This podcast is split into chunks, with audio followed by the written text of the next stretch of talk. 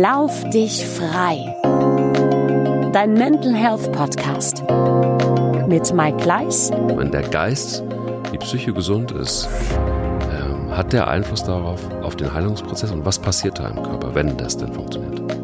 Und Dr. Burak Yildirim. Der Körper ist einfach in der Lage, sich selber zu kontrollieren, zu strukturieren, zu heilen. Und ähm, deshalb ist man eben über die psychische Verfassung und auch über die psychische Einstellung in der Lage, eben diese körpereigenen biochemischen Prozesse anzuschieben.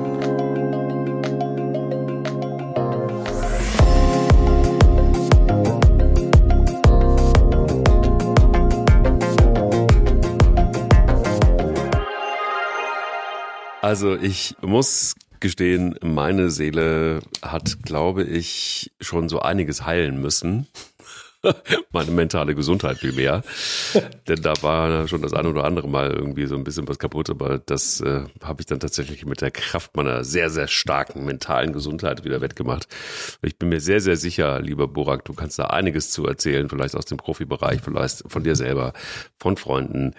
Ähm, wenn es ums Heilen geht, dann gibt es nur einen, mit dem man das Thema besprechen kann. Das ist Dr. Borak Yildirim. Hallo, guten Tag. Da bin ich. Einen wunderschönen, einen wunderschönen guten Tag. Es ist der Freitag, es geht ums Heilen und es geht um die mentale Gesundheit. Und wie sind da die Verknüpfungen? Mann, Mann, Mann, da haben wir uns ganz schön was aufgeheizt, würde ich sagen. Und äh, da bist du gefragt. Das muss ich, also in dieser Folge ja. bist du deutlich gefragt. Deshalb kann ich mich jetzt eigentlich zurücklehnen und mache mal eine Stunde hier aus Mikrofon aus und lasse dich einfach laufen. Wollte ich ja sagen, mute dich mal. Ich mute dich mal. Ich ghoste mute dich mal. Mute dich mal. Voll, ich ghoste dich mal. U-Boating ist übrigens der neue Scheiß. Oh, U-Boating. Das ist auch. Abtauchen, mm. wieder auftauchen, plötzlich, irgendwo. Ja. So. Müssen wir auch mal eine Folge drüber machen, über mm, was das, macht ja, eigentlich das U-Boating. Da hätte ich, da hätte ich, da hätte ich fast da. Ich auch. Ideen. Da hätte ich ja, Ideen. Ich auch. Ja, lass uns doch doch mal wieder äh, tatsächlich als eine Folge. Guck mal, es ist so vielfältig, dieses Thema. Wie war dein ja. Mental Health Moment der Woche? Der war sehr spannend. Wir, ähm, ich hatte Besuch in der Praxis, ähm, äh, junge Familie äh, mit einem ähm, sehr sportlich ambitionierten Sohn, 14 Jahre alt, mit einer, mittlerweile muss man ja fast leider sagen, äh, handelsüblichen ähm, mit einem handelsüblichen Beschwerdebild im, im Sport, äh, speziell auch im Fußball mit einer Schambeinentzündung. Hm. Und ähm, man hatte die schon was länger, ungefähr acht Wochen, äh, war auf einem guten Weg, äh, hatte sich gefangen, dann die, ist die Familie in Urlaub geflogen und im Urlaub hat der Junge dann so die ersten Bälle mal wieder gekickt, kurze Pässe, bisschen An-, und Mitnahme, bisschen Basketball gespielt und ähm, dabei dann auf einmal gemerkt, oh, die Leiste zwickt wieder. Das hat ihn total äh, mehr oder weniger aus, dem, aus, dem, aus der Situation herausgeschossen und katapultiert, war down, wollte sich nicht mehr bewegen, konnte kaum laufen, in Anführungsstrichen. Äh, Urlaub, ich will jetzt nicht sagen im, im Eimer, ich war ja auch nicht dabei, um Gottes Willen, aber zumindest hatte man das Gefühl, das hat die, das hat die Familie beschäftigt und ähm, auch vor allen Dingen den, äh, Sohn wirklich äh, hat äh, es hat ihm sehr sehr arg zugesetzt. Und ähm, ich bin dann als ähm, Zweitmeinung ins Spiel gekommen. Mm, man wollte wissen, ne, in, welche Richtung geht das, warum, wieso, weshalb, was können wir tun, äh, was können wir noch äh, besser machen und so weiter. Und äh, bei uns ist es so, muss ich vielleicht immer vorweg schicken, ist ein bisschen ungewöhnlich für eine deutsche orthopädische Praxis oder für eine orthopädische Praxis in Deutschland vielleicht unser Erstkontakt. Also das heißt, die Erstvorstellung dauert bei uns in der Regel knapp 60 Minuten. Das heißt, wir haben sehr viel Zeit äh, relativ betrachtet und können dann viele Fragen stellen, können einfach versuchen, ins Gespräch einzutauchen. Das ist manchmal natürlich mit einem pubertären Jugendlichen schon mal schwer, der vor allen Dingen Frust hat, der eigentlich gar nicht bei einem Arzt sitzen will, weil er sich bewegen will, weil er Spaß haben will, bei seinen Freunden sein will, etc. Und ähm, jetzt war der Junge leider wirklich sehr, sehr angespannt. Er war traurig eigentlich. Äh, und äh, es war halt unheimlich wichtig, diese Atmosphäre so zu gestalten, dass er natürlich auch am Ende des Gesprächs und vielleicht auch äh, im, im Rahmen dann der, der, des, der Idee, die wir dann geäußert haben, wie wir das in den Griff bekommen können, ähm, einfach auch neuen Mut schöpft. Und äh, wir haben dann eine Stunde gesprochen, wir haben, wir haben ihn untersucht, äh, Bilder nochmal durchgegangen, den Werdegang, dass auch vieles äh, schon im, im, in der richtigen Spur war und er sich eben auch eigentlich gut entwickelt hat und ähm, dass er eins nicht konnte und wie kann er das auch mit 14 Jahren? Er konnte mit dem Schmerz nicht umgehen. Er, er hatte überhaupt keinen Zugriff, keine Kontrolle über dieses Schmerzprofil. Mhm. Äh, wie ich finde, das muss auch ein Kind oder ein Jugendlicher nicht haben, idealerweise, weil die hoffentlich nicht mit Schmerz und Beschwerden äh, konfrontiert werden. Aber wenn es nun mal da ist, dann ist es wichtig, ähm, dass man da letztendlich äh, versucht, auch die äh, ja, es ist eine Erfahrung daraus zu ziehen. Und ähm, also er fühlte sich sehr hilflos, was ich nachvollziehen kann. Das geht übrigens vielen Erwachsenen äh, in unserer Kundschaft auch so. Und ähm, deshalb haben wir sehr intensiv mit ihm gesprochen und Ende vom Lied war, wir haben dann hinterher eine Bewegungsanalyse gemacht, wo wir gesagt haben, wir würden schon gerne Dinge ausprobieren, die du bisher vielleicht nicht unbedingt gemacht hast. Aber wir, wir denken, dass das geht. Wir denken, dass das funktionieren kann. Ja, und dann Ende vom Lied war, äh, ich bin dann ungefähr so, die Analyse hat so zwei, zwei, zweieinhalb Stunden ungefähr gedauert. Und ich bin dann irgendwann zwischendrin rein und ich sehe, der, der sprintet, der springt, macht Cutting-Bewegungen, anlaufen, abbremsen, also in einer Dynamik, äh, die man sich vorher hätte überhaupt nicht vorstellen können. Hm. Und ähm, war dann total verwandelt. Also äh, fast ein ganz anderer Junge eigentlich als äh, ungefähr zwei Stunden zuvor. Und äh, das Interessante war, wir haben therapeutisch noch gar nichts gemacht. Also wir haben, ne, wir haben äh, nichts, wir haben nicht eingegriffen äh, in Form von irgendeiner Art Behandlungsmethodik, außer dass wir das Gespräch hatten und natürlich eine gewisse Anteilnahme. Und äh, für mich persönlich, und das habe ich äh, Gott sei Dank sehr, sehr früh lernen können oder dürfen auch, dass äh, Anteilnahme und eben sich in die Situation hineinzuversetzen, ähm, aus der Erfahrung dann aber auch gleichzeitig mutschöpfend ähm, das vermitteln zu können, das ist eigentlich so mit die stärkste Medizin. Weil das einfach in dem, im Kopf und im Körper von Menschen was auslöst. Ähm, man ist in der Lage, ähm, jemandem, der sich der nicht mal laufen konnte, der nicht mal joggen konnte, dazu zu bringen, sprinten zu können. Und äh, das ist etwas, ähm, was natürlich schon, was ich sehr, sehr genieße in meiner Arbeit ähm, und was ähm, natürlich einen ganz, ganz hohen Impact immer äh, auch auf mein Wohlbefinden und vor allem mein geistiges Wohlbefinden hat. Ja, das ist irre. Also ähm, ich finde tatsächlich wirklich auch, wenn man jeder, der, der dich mal kennengelernt hat oder euch ähm, im Autosport Lab und ähm, auch weiß, wie ihr arbeitet, das ist tatsächlich deshalb ein Game Changer, weil du hast es jetzt gerade eben eigentlich ähm, äh, gut beschrieben, einfach mal den, den, den Blick aus, einem, aus einer anderen Perspektive zu wagen, einfach mal vielleicht nicht klassisch vorzugehen, sondern Menschen zuzuhören, verrückterweise, ähm, sie dort abzuholen, wo vielleicht auch ihre Ängste sind und dann aber auch zu sagen, komm, vertrau uns mal, wir haben vielleicht eine ganz gute Idee, dir passiert nichts und jemand lässt sich darauf ein ähm, und da passiert was Gutes durch Vertrauen, so, ja. Und das ist ja im Grunde genommen eigentlich schon auch eine wunderbare Brücke zu unserem Thema heute, weil nämlich die mentale Stärke, die mentale Gesundheit plötzlich dann auch diesen Heilungsprozess durchaus fördert.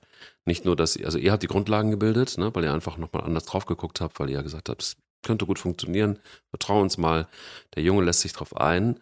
Und dann beginnt ja was im Kopf. Plötzlich, merkt er, ach, es funktioniert wirklich und wir nähern uns der ganzen Sache. Und er spürt, ist in diesem Prozess mit dabei, anders als das früher mal war, als der, der Gott in Weiß gesagt hat, ja, ich weiß, was es ist und hier müssen wir so ran sondern einfach im Dialog gemeinsam. Am Ende ist das natürlich auch klar, seid ihr die Experten, aber ähm, ähm, ohne dass Menschen da mitmachen, ohne dass Menschen vertrauen, könnte ihnen nicht helfen. Und das finde ich eine ganz wertvolle Geschichte, vor allen Dingen in dem Kontext, äh, Kontext der, Heil, also des, etwas heilen zu wollen, ja.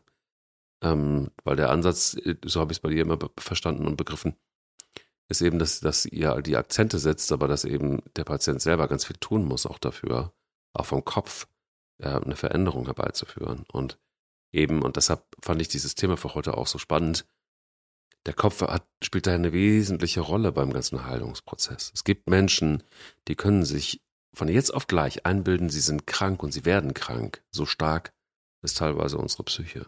Umgekehrt genauso. Äh, Gott sei Dank funktioniert das. Ähm, spannend. Sehr, sehr, sehr spannend. Wie war es bei dir? Ja, bei mir war es, ähm, äh, also es war krass deshalb, was hatte was mit meinem Job zu tun. Und ich habe, also ähnlich wie bei dir, nur ganz anders gelagert. Und ähm, ich habe so ein bisschen Kontakt gehabt, vielleicht kennt der eine oder andere ihn, mit Jeremy von Matt. Das ist der Gründer, äh, einer der beiden Gründer von Jung von Matt, einer der wahrscheinlich größten Agenturen in Europa. Und äh, Jeremy ist äh, schon ein etwas reiferer Werber, ähm, aber ein unfassbar charismatischer und äh, kluger, kluger Mensch und trotzdem ein wahnsinnig kreativer. Ich glaube, ich habe ihn immer nur gesehen mit schwarzem T-Shirt und schwarzer Jeans und mit einem silbernen Armreif und äh, Schweizer. Ich glaube, er lebt in Zürich und in Hamburg. Und es ist äh, sicher so einer der großen Visionäre, wenn es um, um, ähm, um, um Werbung geht, schlechthin. Er hat vieles gut gemacht. Er hat natürlich genauso wie, wie alle Menschen auch Fehler gemacht. Aber ähm, ich glaube, dass er jetzt auch nochmal ähm, die Draufsicht auf alles das, was Werbung angeht, nochmal ganz gut eingeordnet hat in einem sehr, sehr schönen, finde ich, Interview in der W&V und hat einen Satz gesagt, als es um Problematiken ging, warum funktioniert Werbung nicht so gut, warum wird Werbung nicht mehr so gebucht, warum setzen äh, viele nicht mehr auf klassische Werbung, was ist das Problem eigentlich? Es ist ja erstmal nichts Schlechtes an Werbung, so die Frage, wie man es macht. Und äh, da hat er mir hat er einen Satz gesagt, der mir so gut getan hat, weil ich das die ganze Zeit immer gefühlt habe und ich es aber nicht ähm, äh, richtig artikulieren konnte. Er hat zwei Sachen gesagt. Einmal ähm, sagte er, der große Trend ist Ängstlichkeit.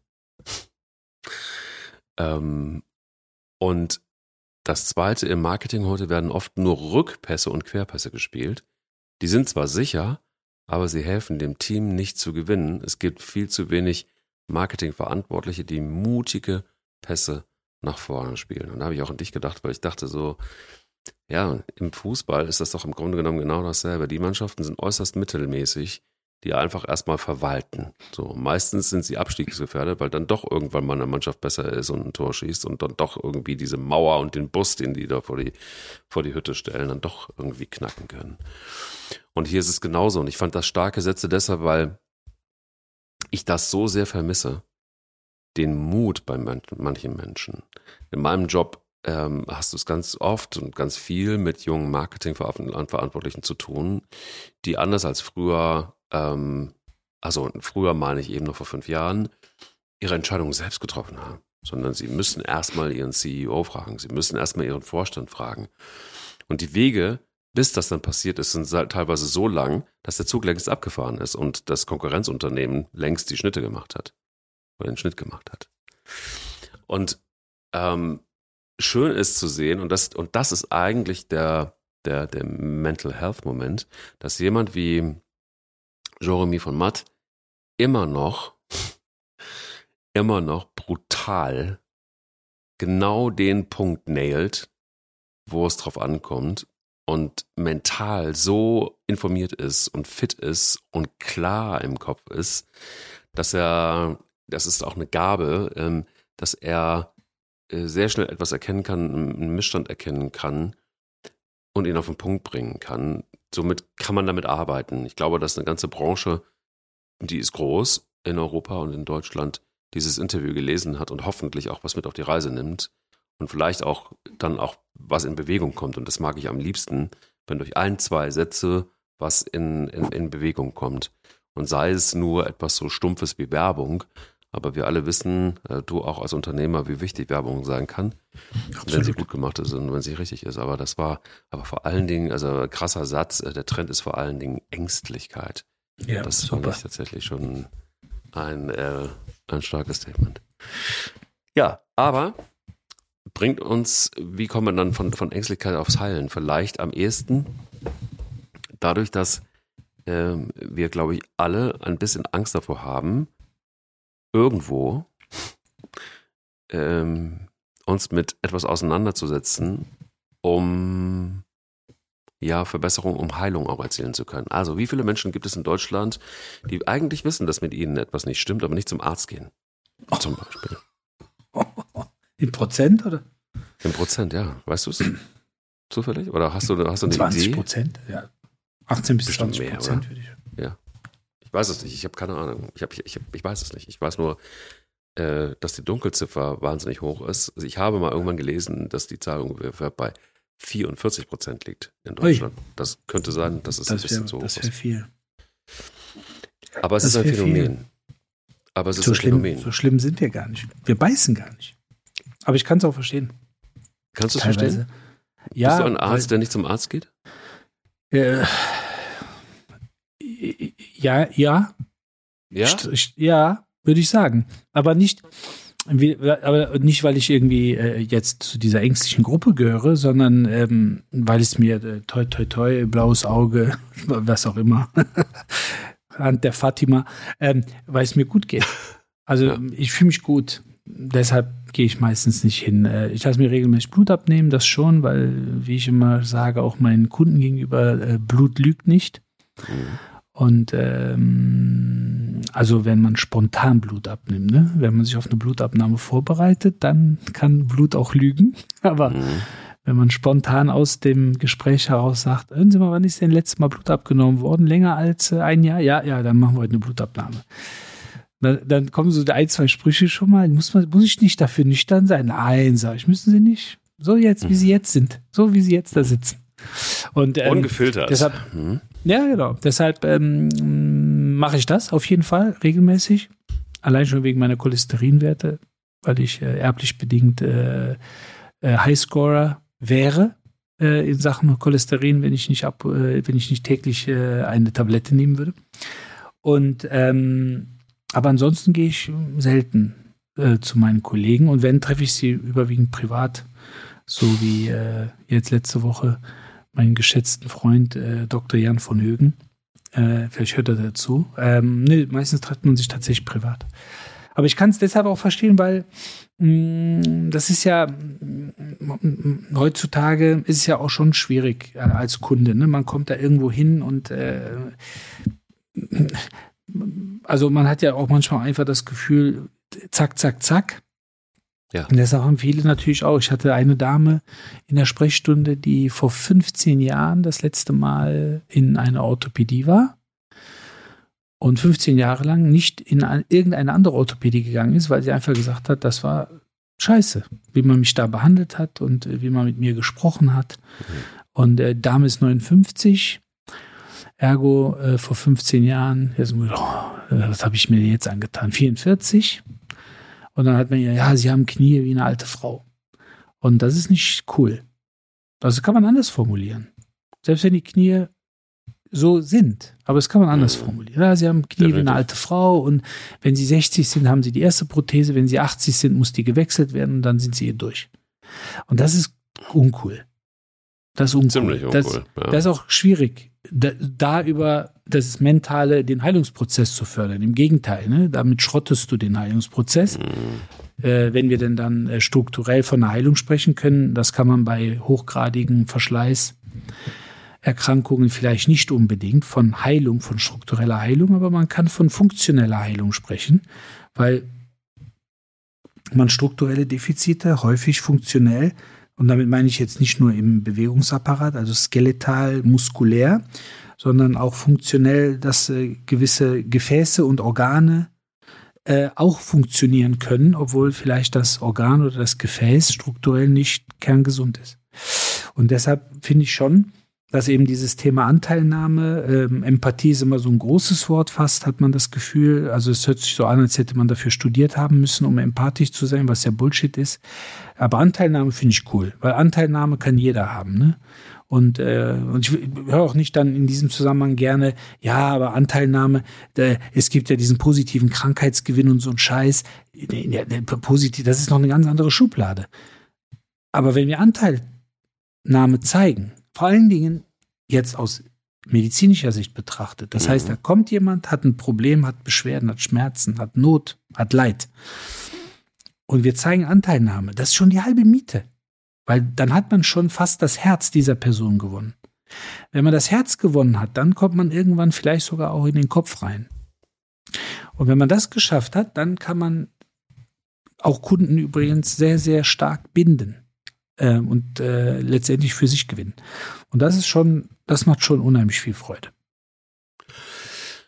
Ich finde äh, zweifelsohne, dass, wie soll ich sagen, ähm, die mentale Gesundheit ja etwas ist, was, ja, man könnte auch sagen, fitte Psyche, ähm, womit wir aber auch sehr schnell in einem Bereich sind. Und das ist das, was mich immer wieder auch äh, erschrocken hat, wenn ich wenn ich mal wieder auf jemanden getroffen bin, der das, äh, dem das passiert ist, ähm, wo man merkt, dass die Psyche sendet Signale, sie sendet Signale, dass da auch irgendwas nicht stimmt, man geht da drüber. Irgendwann kommen Schmerzen, Beschwerden, was auch immer, man geht zum Arzt und kriegt eine Diagnose. Ja. Und denkt sich so, verdammt, vor einem halben Jahr habe ich irgendwie den Eindruck gehabt, dass da ist irgendwas, warum, warum bin ich denn nicht zum Arzt gegangen? Und du hast gerade eben gesagt, Empathie kann man nicht lernen oder beziehungsweise äh, studieren. Ähm, ja und nein. Es ist so, dass es in einigen skandinavischen Ländern so ist, dass Empathie Schulfach ist. Habe ich, glaube ich, auch schon mal erzählt. Ja, herzlichen Glückwunsch.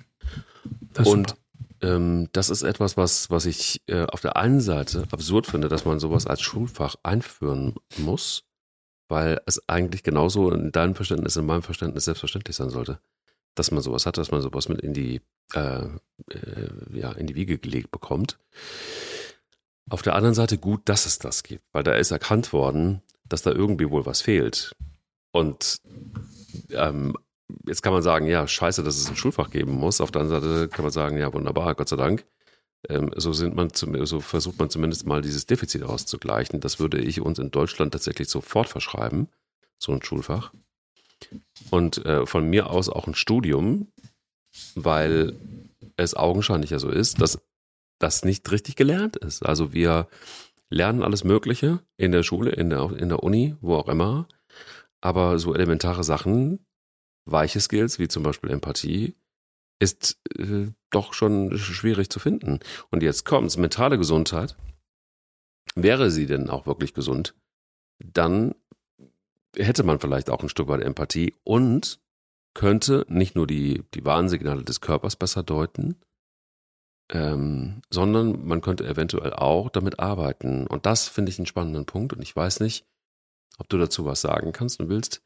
Inwieweit kann man denn mit einer gesunden, ja, mentalen Einstellung oder mit einem gesunden mentalen System Heilung beeinflussen? Also wenn der Geist, die Psyche gesund ist, ähm, hat der Einfluss darauf, auf den Heilungsprozess und was passiert da im Körper, wenn das denn funktioniert? Ich glaube, ohne dass ich jetzt die wissenschaftliche Abhandlung äh, da zitieren kann. Hm, aber es ist schon klar belegt, dass wir letztendlich über die psychologische Variante ähm, einfach biochemische Reaktionen im Körper provozieren und auslösen können. Mhm. Jeder kennt den Begriff der Morphine, meistens im Zusammenhang mit starken Schmerzmitteln oder Drogen. Aber was man ja auch häufig unterschätzt äh, und äh, letztendlich auch so ein bisschen nicht berücksichtigt, äh, ist, wir haben ja sogenannte endogene Morphine. Das heißt also, wir haben Schmerzmittel oder schmerzunterdrückende Hormone in uns, die vom Körper freigesetzt werden. Man spricht ja nicht umsonst von Selbstheilungskräften oder ähm, es dauert äh, mit Arzt sieben Tage ohne eine Woche. Ähm, das heißt, ähm, äh, der Körper ist einfach in der Lage, sich selber zu kontrollieren, zu strukturieren, zu heilen, um es äh, als äh, etwas größeren äh, Begriff zu wählen. Und ähm, deshalb ist man eben über die psychische Verfassung und auch über die psychische Einstellung in der Lage, eben diese körpereigenen biochemischen Prozesse anzuschieben. Genauso, und dessen sollte sich auch jeder eben bewusst sein, der jemanden ähm, äh, begleitet ähm, oder, je, oder sozusagen in dem Moment äh, Zeuge äh, einer Beschwerdeäußerung, körperlichen Beschwerdeäußerung ist, dass man eben mit äh, Anteilnahme und mit Akzeptanz, mit Verständnis, mit gutem Zureden auch diese Prozesse auslösen kann bei der mhm. jeweiligen Person, was ja ähm, häufig schon in sogenannten Placebo-Studien ja eigentlich belegt wurde. Und äh, demzufolge, und, die, und dieser, dieser, dieser, dieser, dieser Kraft müssen wir uns natürlich jetzt aus medizinischer Sicht auch immer wieder bewusst werden, dass wir in sehr kurzer Zeit jemanden gesund reden können, aber auch in sehr kurzer Zeit jemanden krank machen können. Und einfach nur durch das gesprochene Wort oder durch die, eine Geste oder durch eine Mimik, durch eine Art der, der Herangehensweise. Und ähm, deshalb ist es auch wichtig, äh, meiner Meinung nach, wenn Empathie in den skandinavischen Ländern und äh, auch Verhaltensschulung zum Beispiel in den asiatischen Ländern, also wo wirklich in der Klasse Situationen gestellt werden. Also Situationen wie zum Beispiel, da kommt eine ältere Person in den Bus, dass man dann aufstehen sollte. Mhm. Also ist eigentlich, ne, wo, wo jeder sagt, ey, das ist total selbstverständlich, ist es aber nicht. Also ich bin, ich mhm. fahre selten mit den öffentlichen Verkehrsmitteln. Fahre ich mit den öffentlichen Verkehrsmitteln, meistens, wenn ich bei der Family in Berlin bin, bei der Schwiegerfamilie. Mhm. Dann ist es so, dass das nicht selbstverständlich ist. Da stehen Kinder, Jugendliche oder jüngere Erwachsene nicht für Ältere auf. Erstens, weil sie sie häufig überhaupt nicht bemerken, weil sie in äh, das Smartphone glotzen. Ähm, und zweitens, wenn dann der Fall ist, so nach dem Motto, ja, der Waggon ist ja lang genug. Und deshalb hat das schon seine Berechtigung, weil es sind einfach so, so Soft Skills, wie du wunderbar eben gesagt hast, die müssen dann von mir aus nicht unterrichtet werden. Vielleicht muss man es nicht so ausdrücken, aber sie müssen ins, in, in, in, in Erinnerung gerufen werden. Und deshalb würde ich mir persönlich auch wünschen, dass zum Beispiel dieses Thema, wie gehe ich jetzt aus medizinischer Sicht als äh, Arzt, Ärztin, um es mal, weil für die kann ich am besten sprechen, würde ich mir auch im Studium, vielleicht gibt es das mittlerweile, in meinem Studium gab es ein Fach, was sich so ungefähr damit beschäftigt hat, aber das war einfach viel zu rudimentär. Das heißt also, ich würde mir schon wünschen, dass solche Soft Skills auch tatsächlich an der Uni gelehrt werden, weil wir dürfen nie vergessen, ähm, dass es auf der einen Seite, das ist auch so ein lapidarer Spruch, äh, den wir in einer Folge ja auch schon mal ähm, äh, durchexerziert haben. Man kann immer sagen, ja, es gibt immer Schlimmeres. Ja, also wie so ein Trost auf der einen Seite, mhm. aber gleichzeitig auch wie so eine Watschen. Mhm. Aber man muss sich immer schon darüber im Klaren sein, dass die Person, die mit dem, mit der Beschwerde X oder mit den Schmerzen Y in die Praxis oder in die Klinik kommt, dass das für die Person in dem Moment das größte Problem darstellt. Gesundheitlich. Also müssen wir uns dem annehmen. Völlig egal, was das ist das äh, die beschriebene Schambeinentzündung bei einem 14-Jährigen ist, ob das ähm, äh, die Schulterauskugelung bei einer 37-Jährigen ist oder in Anführungsstrichen lapidare Bänderriss am Knöchel. Aber der kann einen drei, vier Wochen lang echt lähmen. Und wenn man drei, vier Wochen lang Schmerzen hat, beim normalen Gehen, das macht etwas mit einem. Und deshalb muss man sich einfach dessen annehmen und wirklich dann diese ja, ich nenne es nochmal endogenen Morphine, diese biochemischen äh, Schmerzreaktoren im Körper, die muss man ähm, anschmeißen.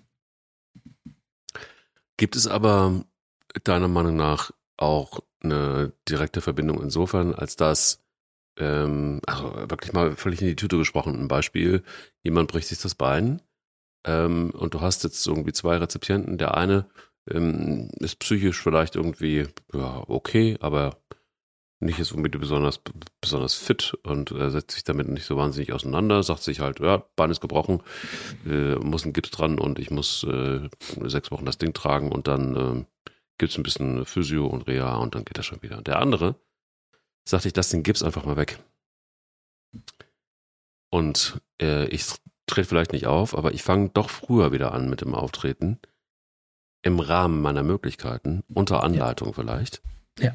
Weil mein weil meine mentale Stärke und, das auch zulässt. Also ich kann gut abtasten, wie weit kann ich gehen. Und zusammen mit dem Arzt kann ich das besprechen und zusammen mit einem Physio vielleicht auch. Und ähm, brauche nicht nur, dass ich keinen Gips brauche, sondern ich kann vielleicht ein Stück weit schneller wieder auch auftreten und habe aber auch tatsächlich im gesamten Heilungsprozess vielleicht wirklich einen Vorteil. Möglich oder nicht möglich? Absolut möglich. Gelebte Realität, vor allen Dingen im Berufssport, mhm.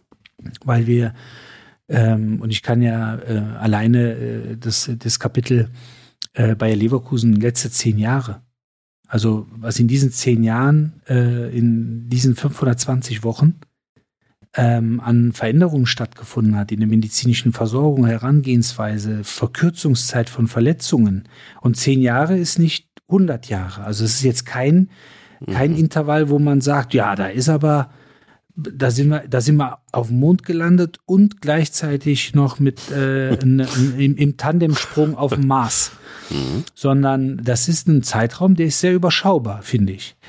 Ähm, und was man da an den äh, Verletzungszeitpunkt äh, Verkürzungen erzielt hat, äh, teilweise um, um, um 30 bis 50 Prozent kürzere Rehabilitationszeiten, einfach nur, indem man etwas funktioneller gedacht hat. Also das heißt, jeder kennt ja zum Beispiel den Klassiker ähm, Kreuzbandriss vor 40 Jahren. Mhm. Für 50 Jahren eingegipst, eine Woche im Krankenhaus und so weiter. Heute minimalinvasiver Eingriff, teilweise ambulant, das heißt äh, einchecken, man wird operiert, auschecken an, am selben Tag. Oh. Und, ähm, und die Ausfallzeiten, wie gesagt, in, bei besti bestimmten Verletzungen ähm, werden verkürzt. Es gibt ja auch, häufig wird das so ein bisschen fast gefeiert, aber für mich ist es immer ein, ein, ein Denkanstoß, dass ich immer mir vorstelle, okay, warum ist zum, warum ist, fällt jemand mit einem Kreuzbandriss acht Monate aus? Und es gibt Leute, die mit einem Kreuzbandriss nach dreieinhalb Monaten wieder in den Wettkampf gehen. Wie geht das? Und es ist ja möglich, weil da, es sind beides Menschen. Es ist nicht äh, eine auf der einen Seite ein Cyborg, auf der anderen Seite ein, ein, ein, ein, Grünwaldwälder. Und ähm, das sind alles so Dinge, die natürlich einen umtreiben und dann auch letztendlich, äh, ich will nicht sagen ausprobieren lassen, aber letztendlich schon. Ähm, das kann man eben auch, wie du es schön formuliert hast, selbstinitiativ machen, indem man sagt, papa la pap, ich habe ein gutes Körperbewusstsein, ich traue mir das zu, ich bin äh, selbstbewusst, ich stampf da drauf, sondern wie kann man das sogar gemeinsam angehen? Und zwar in einem wirklich vertrauensvollen Setting, genau, genau. dosiert ähm, und aber eben mit, mit Mumm. Also ne, so einen klassischen Mutanfall. Und ähm, das ist etwas, äh, was total faszinierend ist und wie gesagt, äh, gelebte Realität. Okay, also da kann ich es mir vorstellen, aber wie ist es tatsächlich mit Krankheiten, die, die äh, schon nochmal ein Stück weit ernster sind als, als ein gebrochenes Bein? Mhm. Leider ist es so, dass ich in den letzten äh, Wochen und noch Monaten zu viel mit dem Thema, ich muss es einfach mal beziffern, ähm, äh, ich glaube, es waren drei, vier, fünf, fünf Fälle, äh, deutlich äh, viel zu viel mit dem Thema Krebs zu tun hatte. Mhm. Ähm, das ist jetzt wieder so ein Bereich, wo man, ja, keine Ahnung, das ist für mich deshalb ein Stück weit erschreckend und auch faszinierend, weil ich mir gar nicht vorstellen kann, dass es noch kein Mittel gibt.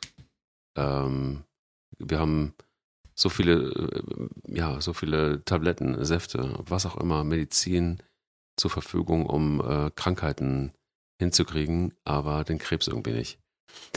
Ähm, hat, mich, hat mich umgetrieben in den letzten Wochen. Und ich habe mir die Frage gestellt, ist es möglich mit einer, weil das natürlich auch was tierisch mit, mit der Psyche macht, also jeder, der einen Krebspatienten äh, kennt oder kannte, der weiß, dass, äh, dass die Psyche da wahnsinnig leidet und äh, sehr viele Ängste mit dem Spiel sind und so weiter. Und weil das einfach ein so ein lautloses und, und äh, unsichtbares Ding ist. Und ähm, Menschen sagen ja auch oft genug flapsig, ähm, Krebs ist ein Arschloch. Würdest du so weit gehen und sagen, dass eine ähm, gute Mental Health ähm, vielleicht sogar den Prozess beeinflussen kann, sowas zu heilen? Es gibt ja tatsächlich auch Menschen, die, die äh, geheilt werden konnten als äh, Monotherapeutikum, wenn man es nur über die Psyche macht, muss ich sagen, bin ich wahrscheinlich zu, na, zu verkopft. Also verkopft im Sinne von, da bin ich zu wissenschaftlich wahrscheinlich. Mhm. Von der Erziehung, Arzt, von der, ja, ja. weil, ähm, also es gibt natürlich, ähm, dessen muss man sich ja auch irgendwo bewusst sein, dass es ähm, Menschen gibt, die mh, hm, versterben, die aus verschiedenen Gründen obduziert werden. Mhm. Also entweder weil sie leider ähm, ähm aus, aus, aus äh, ähm, kriminellen Hintergrund äh, um, umgekommen mhm. sind oder äh, Verkehrsunfälle, also äh, wo, wo zumindest jemand sagt, wir müssen da reingucken. Und ähm, das, da gibt es viele Beispiele aus der Rechtsmedizin, wo man einfach Krebszellen, Krebsgeschwüre gefunden hat, die eben nicht primär den Wirt sozusagen getötet haben. Ähm, ich würde allerdings natürlich schon so weit gehen zu sagen, dass es äh, den Heilungsprozess mit ähm, auch natürlich angewandten anderen Therapien äh, definitiv äh, unterstützen kann. Also ich glaube, allein schon, dass man sich bei vielen Krebserkrankungen, die wir mittlerweile äh, natürlich haben, auch leider gehäuft haben, ähm, es natürlich mittlerweile gute Frühwarnsysteme gibt. Ob das jetzt äh, Blutuntersuchungen sind oder eben äh, Vorsorgeuntersuchungen wie diverse ähm, Spiegelungen etc. Mhm. Ähm, dass man dann natürlich schon auch viele Krebserkrankungen, äh, ja, um es mal so zu formulieren, im Keim ersticken kann. Aber auch dazu gehört sicherlich schon ein gutes ähm, Mindset, um diese Dinge zu begleiten. Gerade wenn wir ähm, äh, im Bereich der Chemotherapie natürlich äh, uns bewegen und äh, dort äh, man sozusagen chemotherapeutisch arbeitet, dann ist ja die Hoffnung immer, dass man mehr, mehr kranke Zellen als gesunde Zellen kaputt macht weil die Chemotherapie macht ja keinen großen Unterschied, ob es eine Krebszelle ist oder eine gesunde Zelle. Mhm.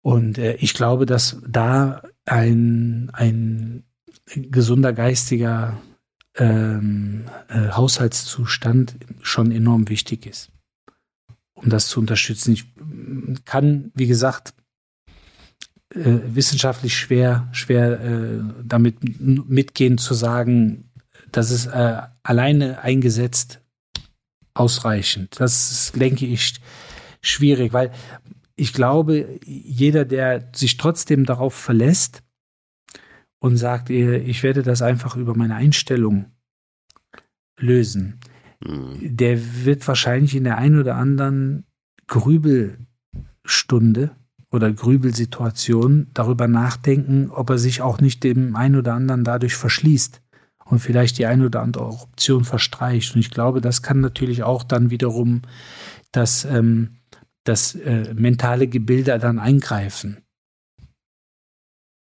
Also, aber die Beispiele gibt es natürlich, ne? Ja, also ich, ich bin, bin da auch immer sehr vorsichtig, weil ich glaube, erstmal, also das ist jedenfalls meine Philosophie, alles, was man glaubt, was einem helfen kann, ist erstmal richtig. Und ja. ähm, man muss nur, glaube ich, wissen, dass, dass es man nicht enttäuscht sein darf, wenn es dann irgendwie nicht funktioniert hat.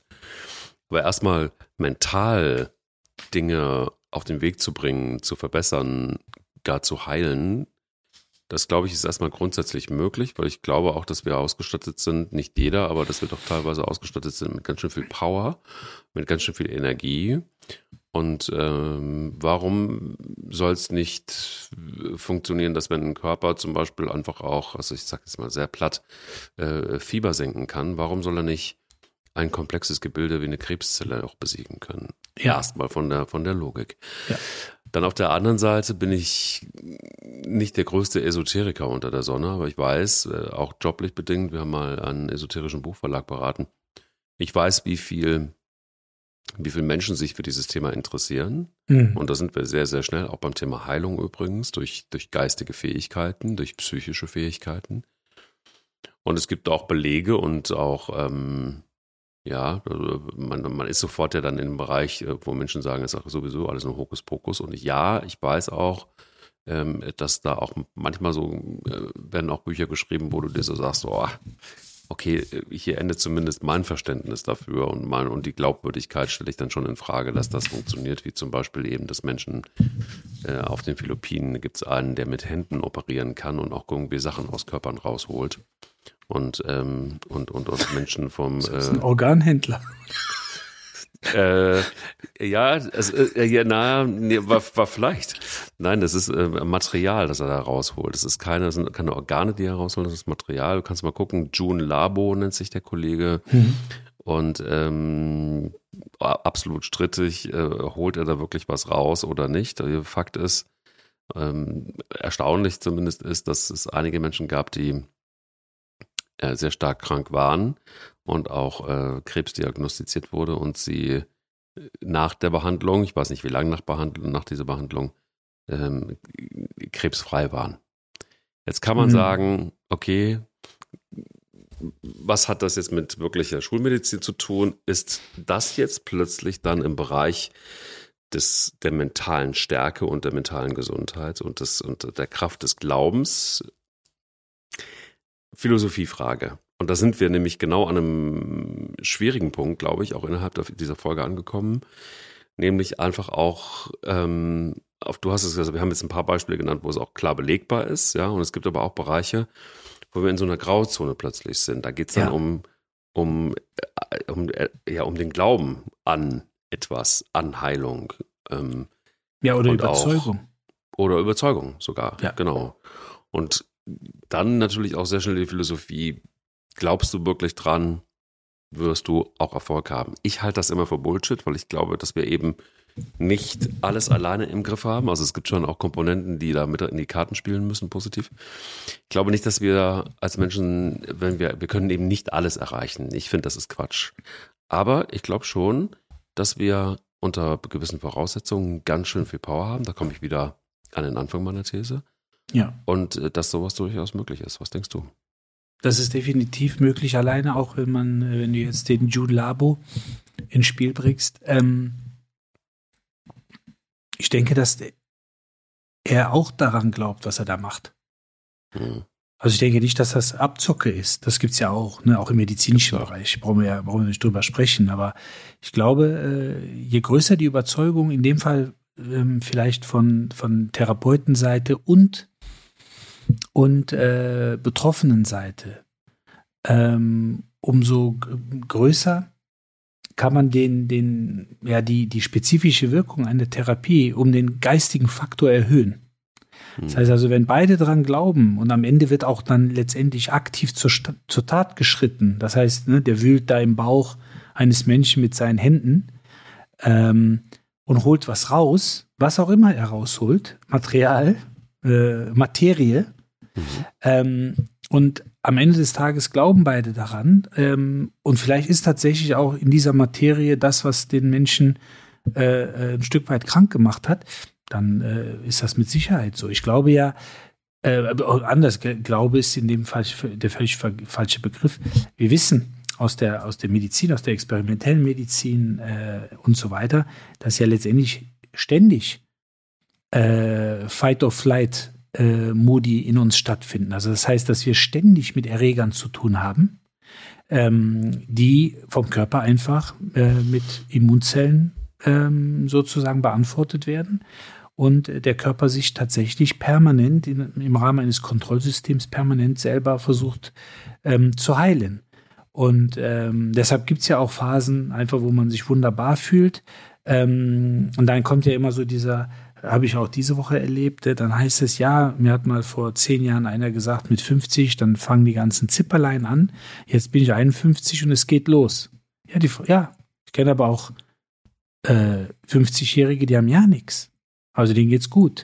Also das heißt, man muss immer so ein bisschen überlegen, auch ist das nicht äh, selbsterfüllende Prophezeiung. Also das heißt, man kann sich, das hast du ganz am Anfang direkt gesagt, und das ist natürlich auch eine also eine Kraft, der, dessen man sich äh, auch bewusst sein muss oder der man sich bewusst sein muss, mhm. ähm, dass man äh, letztendlich äh, sich natürlich auch krank reden kann. Ne? Und ja. wenn man das kann, dann ist es wichtig, einfach auch die Kehrseite der Medaille zu kennen, dass man sich auch gesund reden kann.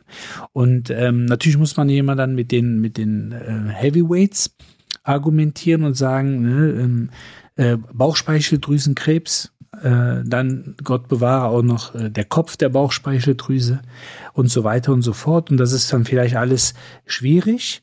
Ähm, aber ich kenne natürlich auch Fälle, bleiben wir mal bei der Bauchspeicheldrüse, ähm, wo fünf Ärzte sagen, äh, ich habe den, ich habe den, äh, das war ein liebevoller Bekannter, ich habe den betreut damals.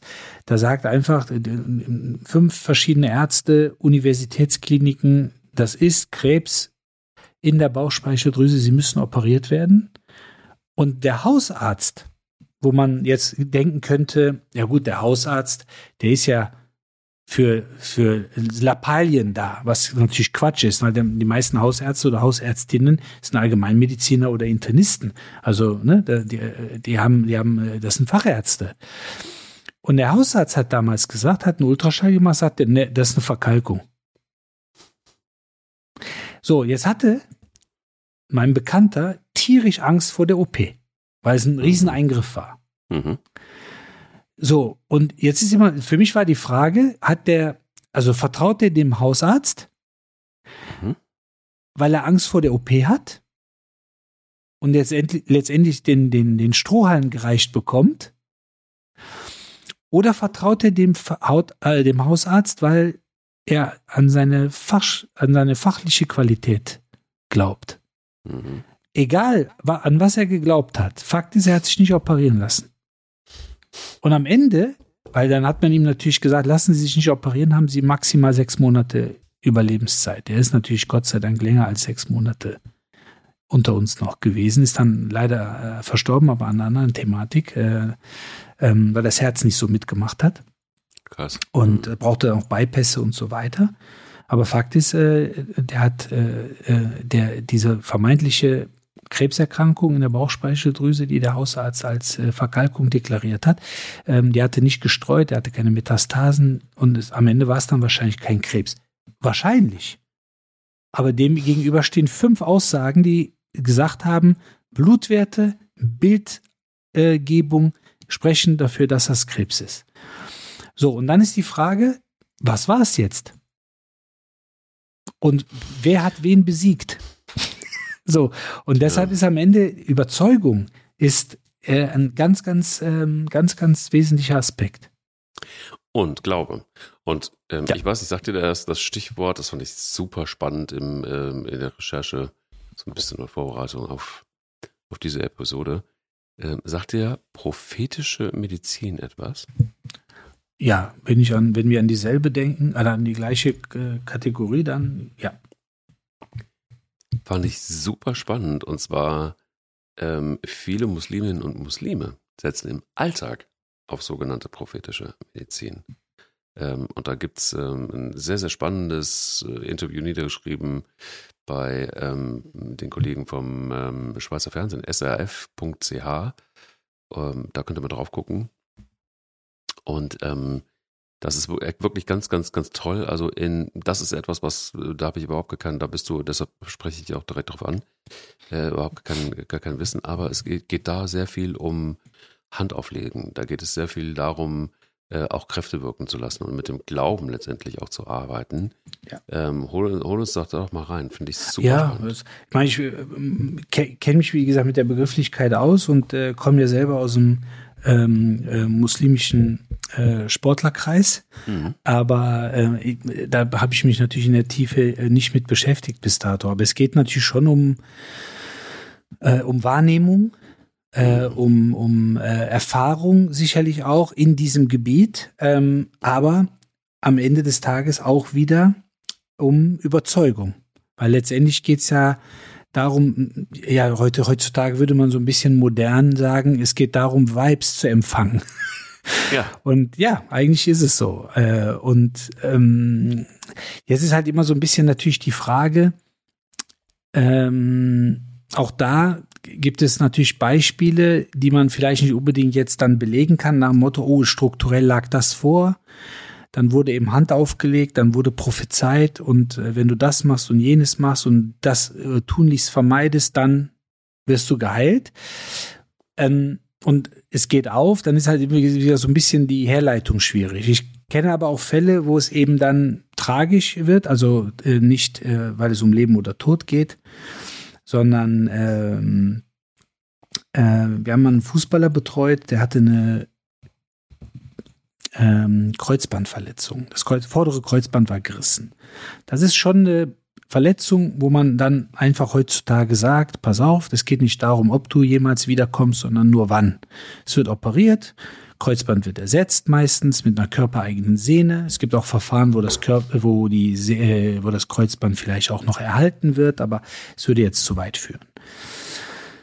Und ähm, auch da fünf Ärzte, alle sechs der gleichen Meinung. Und äh, OP ist klar.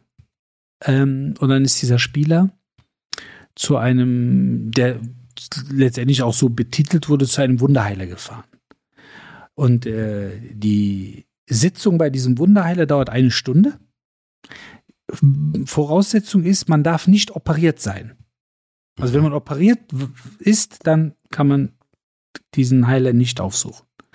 Und äh, dann dauert die Sitzung eine Stunde und da geht es wirklich nur um im Grunde äh, prophetische Medizin. Also ne, eine Stunde hält er die Hand drüber und dann sagt er, das war's raus, du kannst Fußball spielen. Das hat er getan.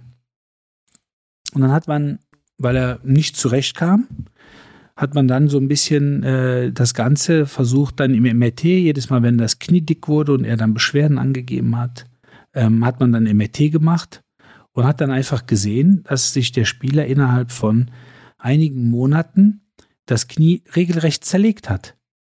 Das heißt, der hat sich Knorpel abgeschert, der hat sich die Menisken kaputt gemacht. Warum? Weil er überhaupt keine Stabilität im Gelenk hatte, aber aufgrund der ja, Wunderheilung davon ausgegangen ist, dass er kicken kann. So, und irgendwann war das Knie so ramponiert, dass man dann gesagt hat, ja, jetzt müssen wir dich aber schon operieren, aber das Knie war Fritte. Und das ist halt, wo ich sage, da, da muss man eben auch ein Stück weit mit aufpassen. Ne? Also Verspannungen bin ich sicher, man, dass man die mit Handauflegen auch lösen kann. Aber nochmal, dafür bin ich vielleicht, möge man es mir verzeihen, vielleicht bin ich dann einfach zu, zu, zu, zu äh, klassisch ausgebildet. Ich glaube an vieles. Ich glaube ja. auch an vieles, was im, was im Unterbewusstsein oder auch im geistigen Bewusstsein passieren kann dass man für vieles äh, Verantwortung übernehmen sollte und letztendlich auch vieles beeinflussen kann. Tausend Prozent. Aber für mich ist es natürlich schon so, ich muss dann auch immer äh, in vielen Dingen auch der Pragmatiker sein oder vielleicht auch der Realist sein und dann mich von dem einen oder anderen Wunder einfach auch beeindrucken lassen. Das ist völlig okay. Ja, also ich finde auch, also ich finde auch, es ist ähm, äh, immer schwierig, äh, den einen Weg zu skizzieren, weil am Ende hat, glaube ich, ganz viel mit der mentalen Gesundheit zu tun. Deshalb, weil, ähm, glaube ich, total unstrittig ist, dass eine gute mentale Gesundheit immer helfen kann, auch in einem ja. Heilungsprozess im Sinne von, ich habe genug positive Energie, um daran zu glauben, dass ich einfach wieder fit werde. So. Ob das dann am Genau. Ende des Tages reicht oder nicht, das ist nochmal eine andere Sache. Also Ergebnis immer offen. Aber ich glaube, es geht ja da mehr so um eine Herangehensweise, um eine Einstellungssache, um den Glauben an etwas und an äh, gewisse Positivität, die man für sich gepachtet hat, die wichtig ist, um dem Körper auch Signale zu geben und sich was zuzutrauen, zum Beispiel Ja. dann, wenn man eben keinen Gips haben will, wenn man das Bein gebrochen hat. Und ich glaube, das ist eben das, was, was, was wichtig ist. Und dann ist es eben einfach auch, du bist sehr, sehr schnell auch bei Homöopathie zum Beispiel. Du bist sehr schnell bei alternativen Heilmethoden. Du bist sehr schnell Ja. bei äh, klassischer äh, chinesischer Medizin und so weiter. Und da geht's halt ganz, ganz viel in jedem, in jedem, Klo, jedem, in jedem äh, Kloster in Vietnam, in Thailand, was auch immer, ist Spiritual- Spiritualität ein ganz wichtiger Treiber und aber auch Heilungsbeschleuniger. Ähm, äh. Ja. Und das hat mit Meditation zu tun, das hat was mit, ach, es gibt so viele Dinge, die man tun kann, um, um die mentale ähm, Gesundheit zu stärken und um, um einen Heilungsprozess positiv zu gestalten. Ob, und das ist, glaube ich, etwas, was so ein bisschen anschließt an deinen Wunderheiler, ob das dann reicht, um dauerhaft nachhaltig ähm, gesund zu sein, das ist eine andere Frage, weil natürlich auch eine Physis mit dazu kommt. Und da hilft dir dann in dem Fall auch Arzt, Arzt zu sein, weil es einfach, so habe ich Medizin immer verstanden, gewisse Mechaniken gibt, die wirst du erstmal nicht diskutieren können, weil die einfach so sind. Ja. Aber der Weg dahin und, und wie kann man die flankieren und wie kann man der Klassik quasi durch Kreativität oder mentale Gesundheit, wie kann man das unterstützen? Das ist eben einfach was, ähm, was, was, was, was wahrscheinlich wichtig ist. Und ich glaube fest daran, dass Menschen, die viel für ihre Psyche tun, für ihre mentale Gesundheit tun, wenn ihnen einmal etwas widerfährt, zumindest bessere Chancen haben. Nochmal, ob das dann am Ende reicht, wenn es lebensbedrohliche Krankheiten sind, das steht dann nochmal auf einem anderen Blatt Papier. Aber es hat, glaube ich, in jedem Fall bei jeder Krankheit in irgendeiner Form einen Vorteil, wenn die mentale Gesundheit einigermaßen in Ordnung ist. Das ist unbestritten. Vor allen Dingen, äh, du hast ja das Thema Spiritualität, äh, Meditation vorhin angesprochen. Das sind ja alles äh, qualitative Charakterzüge, wie man auch mit bestimmten Situationen umgeht. Und äh, viele, die sich erfolgreich mit Verletzungsrehabilitation ähm, oder Krankheitsrehabilitation befasst haben, also auch Betroffene, die sich damit befassen mussten, dementsprechend. Ähm, die haben vor allen Dingen erstmal auch eine hohe Akzeptanz die, der aktuellen Situation gegenüber. Das heißt also, sie verstehen, das ist jetzt so ähm, und äh, wehren das nicht ab, leugnen das nicht oder gehen nicht in diese Opfer. Mentalität und sagen, warum ich, warum äh, trifft es nicht jemand anderen, äh, Gott bewahre, sondern Mhm. Äh, man akzeptiert, dass es so ist, man beschäftigt sich damit, man beliest sich. Ähm, ähm, ich, das ist jetzt kein Hinweis auf Dr. Google, sondern man, man, man äh, identifiziert sich damit. Man versucht sich mit der Erkrankung oder der Verletzung zu identifizieren. Und dann kann man letztendlich die äh, Wesenszüge entwickeln, die dann am Ende des Tages zu einer positiven Rehabilitation führen. Was ganz spannend ist in dem Zusammenhang, äh, ob das jetzt Homöopathie ist oder eben ähm, Arzneimittel. Ich habe vorhin das Thema Placebo ja kurz mal ange, angedockt. Mhm. Ähm, es gibt sehr viele, die auf den mentalen und geistigen Effekt bei der Gesundung setzen, die vorher in der Pharmaindustrie gearbeitet haben. Und wenn ich jemanden finden würde, wo ich jetzt, äh, also sagen wir mal, oder als, als, sagen wir mal, als Betroffener, als kranke Person oder als verletzte Person und so weiter, und ähm, ich finde jemanden, der auf sowas setzt und hat vorher in der Pharmaindustrie gearbeitet, Mhm. de, den würde ich aufsuchen, oder die Person würde ich aufsuchen, aus folgendem Grund, bis das Medikament ja zugelassen wird, muss das ja verschiedene Phasen der Studie durchlaufen. Und da gibt es natürlich auch viele Phasen, Phasen äh, wo mit Placebos gearbeitet wird. Ja. Und es gibt einige Mitarbeiter, die sagen, wir hatten in der Placebo-Gruppe eine unfassbar hohe Quote an positiven Reaktionen. Trotzdem ist dann das Medikament irgendwann durchgesetzt worden. Ne? Das ist wieder ein anderes Thema. Aber wir wollen jetzt nicht auf die äh, Pharmawirtschaft und Pharmaindustrie eingehen. Und ähm, die dann letztendlich daraus abgeleitet haben, äh, und zwar teilweise völlig absur absurde, also wo, äh, für den gewöhnlichen Kopf absurde Erkrankungen, wo man denkt, das kann nicht gehen ohne Medikamente. Und die dann gesagt haben, ich wechsle die Seite des Tisches. Weil wenn ich, nachdem ich das erlebt habe Ja. und das gesehen habe, bin ich der Meinung, dass das menschliche Gehirn und äh, der menschliche Geist sich selber tatsächlich heilen kann, wenn er daran glaubt. Und die Kunst ist es natürlich, einen Menschen davon zu überzeugen, dass er das kann, ohne dass er annimmt, etwas dagegen chemisch zu tun. Also beispielsweise, er schluckt nicht irgend, irgendwas und denkt, das ist bestimmt das Medikament dagegen, sondern wirklich den Glauben so zu aktivieren, dass die Person das ohne, ähm, ich sage jetzt mal, was einzunehmen oder was gespritzt zu bekommen, das tatsächlich schafft. Aber das ist zum Beispiel eine Kategorie äh, Kollegium, möchte ich mal sagen, die sind sehr spannend. Also mit denen würde ich immer an einen Tisch und mich mit denen betteln und mit denen ähm, ähm, quatschen wollen. Das fände ich total, total interessant. Lass mal gucken, ob wir jemanden finden. Finde ich nämlich auch mal ein spannendes Thema für diesen Podcast. Und das nochmal in der Tiefe ähm, äh, zu beleuchten. Ich glaube, das könnte nochmal ein eigenes Thema sein, das so facettenreich ist und auch so diskutabel ist, dass es einiges an Zündstoff in sich hat. Ja, vor allen Dingen, äh, das ist ja auch immer wichtig, egal äh, in welche Richtung man sich bewegt. Ähm, wenn man therapiert, dann wird nicht in, ein, in, in einem luftleeren Raum therapiert oder in einen luftleeren Körper therapiert. Das ist ein Organismus, der hat Erwartungen, der hat Vorstellungen, der hat Mhm. Wünsche, der hat Ziele. Und äh, das ist das, was man bedienen muss. In diesem Sinne, besseres äh, Schlusswort gibt es mal wieder nicht. Es ist einfach äh, immer wieder, du schaffst es immer wieder, das äh, nochmal hinten raus auf den Punkt zu bringen. Unfassbar.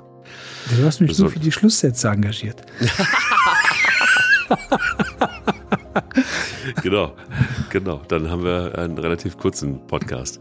So 30 So ist Sekunden Podcast. Burg, vielen Dank für diesen Exkurs und Sehr äh, gerne. ja, nächste Woche mit einem schönen Thema, das äh, wir, wollen wir es schon verraten? Oder? Ach ne, komm. Ja. Das, also es wird auf jeden Fall balsam für die Seele sein. Balsam Das für die Seele wird es sein. das können wir verraten. Kleiner Spoiler, genau. Gute Woche dir. Danke gleichfalls. Alles Gute, bis bald, mein Lieber. Bis bald. Ciao. Lauf dich frei. Dein Mental Health Podcast. Eine Produktion von Goodwill Run. Wir denken Marken neu.